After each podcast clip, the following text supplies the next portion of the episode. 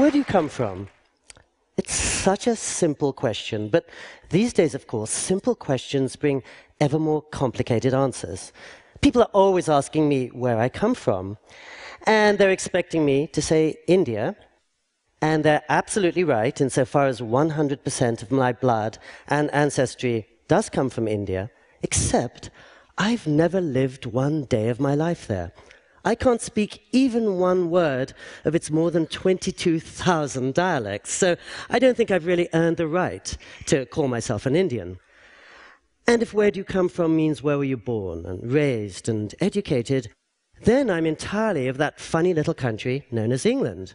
Except I left England as soon as I completed my undergraduate education, and all the time I was growing up, I was the only kid in all my classes who didn't begin to look like the classic English heroes represented in our textbooks. And if where do you come from means where do you pay your taxes, where do you see your doctor and your dentist, then I'm very much of the United States, and I have been for 48 years now since I was a really small child. Except for many of those years, I've had to carry around this funny little pink card with green lines running through my face, identifying me as a permanent alien. And I do actually feel more alien the longer I live there. And if where do you come from means which place goes deepest inside you, and where do you try to spend most of your time, then I'm Japanese, because I've been living as much as I can for the last 25 years in Japan Except all of those years I'd been there on a tourist visa, and I'm fairly sure not many Japanese would want to consider me one of them. And I say all this just to stress how very old fashioned and straightforward my background is, because when I go to Hong Kong or Sydney or Vancouver, most of the kids I meet are much more international and multicultural than I am. And they have one home associated with their parents, but another associated with their partners, a third connected maybe with the place where they happen to be, a fourth connected with the place they dream of being, and many more besides. And their whole life will be spent taking pieces of many different places and putting them together into a stained glass whole. Home for them is really a work in progress. It's like a project on which they're constantly adding upgrades and improvements and corrections.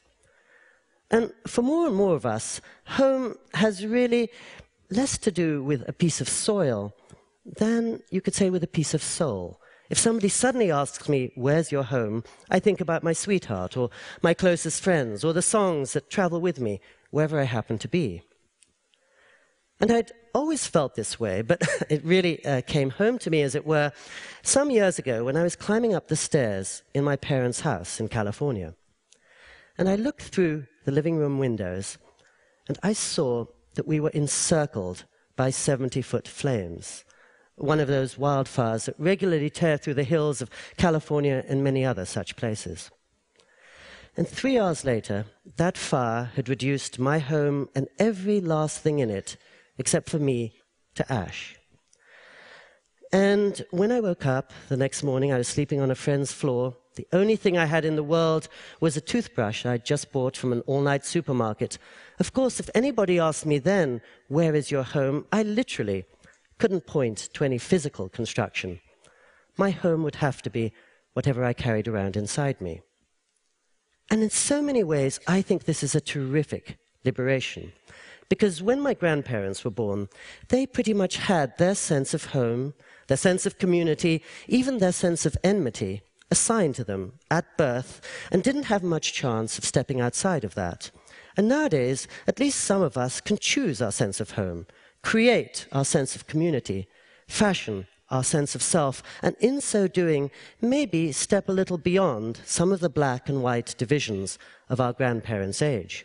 No coincidence that the president of the strongest nation on earth is half Kenyan, partly raised in Indonesia, has a Chinese Canadian brother in law.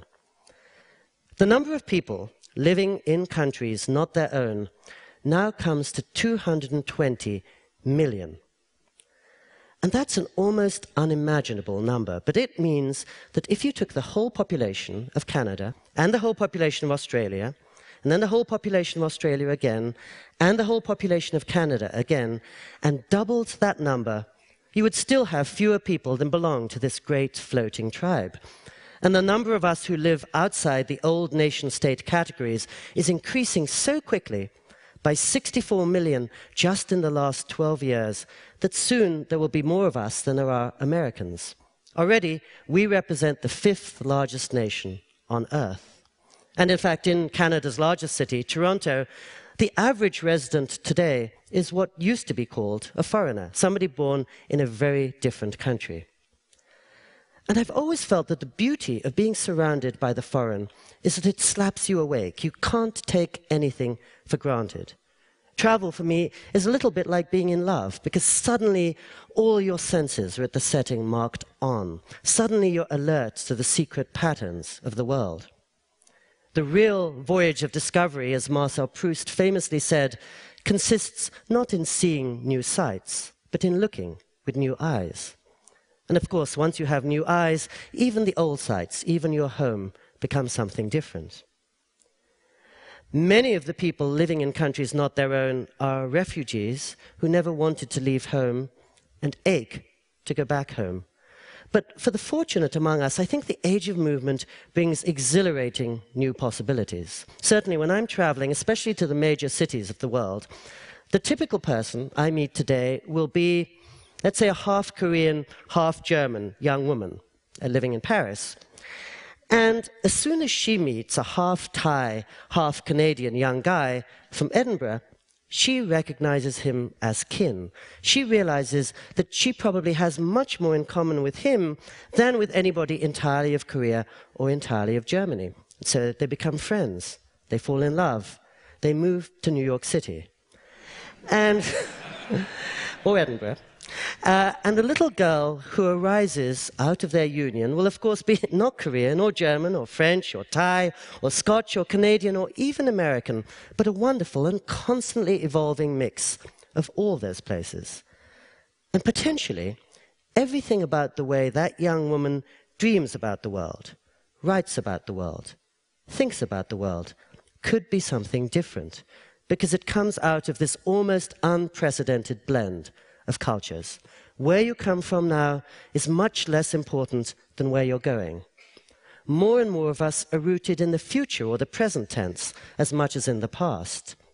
And home, we know, is not just the place where you happen to be born, it's the place where you become yourself. And yet, there is one great problem with movement, and that is that it's really hard to get your bearings when you're in midair. Uh, some years ago, I noticed that I had accumulated one million miles on United Airlines alone. Uh, you all know that crazy system six days in hell, you get the seventh day free. And, and I began to think that really movement was only as good as the sense of stillness that you could bring to it to put it into perspective. And eight months after my house burnt down, I ran into a friend who taught at a local high school. And he said, I've got the perfect place for you. Really, I said. And I'm always a bit skeptical when people say things like that. No, honestly, he went on, it's, it's only three hours away by car, and it's not very expensive, and it's probably not like anywhere you've stayed before. Hmm, I was beginning to get slightly intrigued. what, what is it? Well, here my friend hemmed and hawed. Well, actually, it's a, it's a Catholic hermitage. This was the wrong answer. Um, I had spent 15 years in Anglican school, so I had had enough hymnals and crosses to last me a lifetime. Several lifetimes, actually. Uh, but my friend assured me that he wasn't Catholic, nor were most of his students, but he took his classes there every spring. And as he had it, even the most restless, distractible, testosterone addled 15 year old Californian boy only had to spend three days in silence, and something in him cooled down and cleared out. He found himself. And I thought anything that works for a 15 year old boy ought to work for me. So I got in my car and I drove three hours north along the coast, and the roads grew emptier narrower, and then I turned onto an even narrower path, barely paved, that snaked for two miles up to the top of a mountain. And when I got out of my car, the air was pulsing, the whole place was absolutely silent, but the silence wasn't an absence of noise. It was really a presence of a kind of energy or quickening. And at my feet was the great, still blue plate of the Pacific Ocean. All around me were 800 acres of wild, dry brush. And I went down to the room in which I was to be sleeping, small but eminently comfortable. It had a bed and a rocking chair and a long desk and even longer picture windows looking out on a small, private walled garden and then 1,200 feet of golden pampas grass running down to the sea. And I sat down and I began to write and write and write, uh, even though I'd gone there really to get away from my desk. And by the time I got up, four hours had passed. Night had fallen. And I went out under this great overturned salt shaker of stars, and I could see the taillights of cars disappearing around the headlands 12 miles to the south. And it really seemed like my concerns of the previous day vanishing. And the next day, when I woke up, in the absence of telephones and TVs and laptops, the day seemed to stretch for a thousand hours. It was really all the freedom I know when I'm traveling, but it also profoundly felt like coming home. And I'm not a religious person, so I didn't go to the services. I didn't consult the monks for guidance. I just took walks along the monastery road and sent postcards to loved ones I looked at the clouds. And I did what is hardest of all for me to do usually, which is nothing at all. And I started to go back to this place, and I noticed that I was doing my most important work there invisibly just by sitting still. And certainly coming to my most critical decisions the way I never could when I was racing from the last email to the next appointment. And I began to think that something in me had really been crying out for stillness, but of course I couldn't hear it because I was running around so much. I was like some crazy guy who puts on a blindfold and then complains that he can't see a thing. And I thought back to that wonderful phrase I had learned as a boy from Seneca, in which he says, That man is poor, not who has little, but who hankers after more. And of course, I'm not suggesting that anybody here go to a monastery. That's not the point. But I do think it's only by stopping movement that you can see where to go. And it's only by stepping out of your life and the world that you can see what you most deeply care about and find a home. And I've noticed so many people now take conscious measures to sit quietly for 30 minutes every morning, just collecting themselves in one corner of the room without their devices, or go running every evening, or leave their cell phones behind when they go to have a long conversation with a friend. Movement is a fantastic privilege, and it allows us to do so much that our grandparents could never have dreamed of doing. But movement ultimately only has a meaning if you have a home to go back to. And home, in the end, is of course not just the place where you sleep, it's the place where you stand. Thank you.